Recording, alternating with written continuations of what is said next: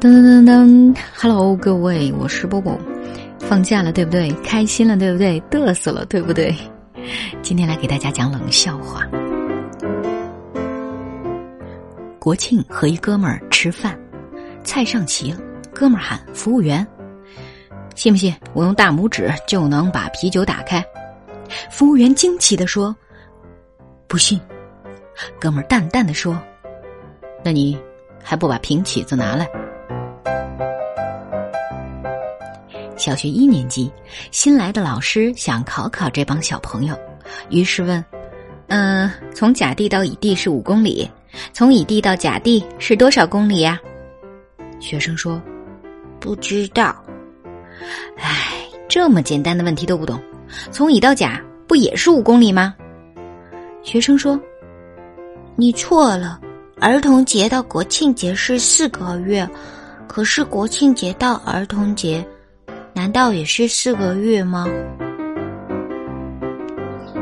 躺在床上玩手机，突然手一松，手机掉了下来。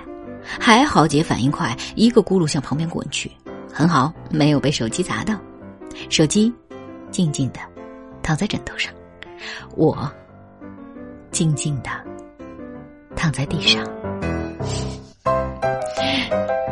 一只壁虎在一个施工工地上游荡。这时，正好有一条大鳄鱼远远的爬了过来，准备要一口吃掉它。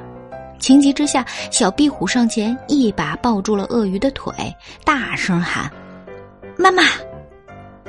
大鳄鱼一愣，立刻老泪纵横：“儿啊，别再上班了，半个月就瘦成这样了。十一，好好休息啊。”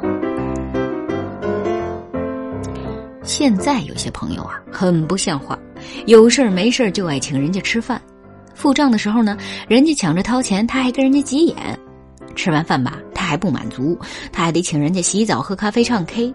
你当我是吃软饭的吗？对于这种人，我只想说六个字：国庆节联系我。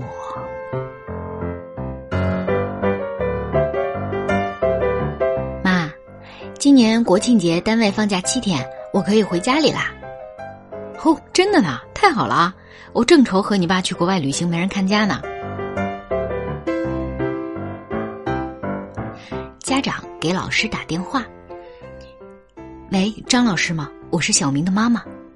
哦，小明妈妈您好，请问有什么事儿吗？听说这次国庆节你们放八天假是吗？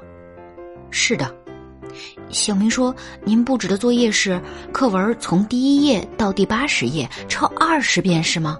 您知道现在的孩子正是生长发育期呢。”小明妈妈，如果您觉得作业多，我可以少布置点。不不不，我是说，能不能让他们抄五十遍？我和他爸要出去旅旅游，他非要跟着，有作业写他就去不了啦。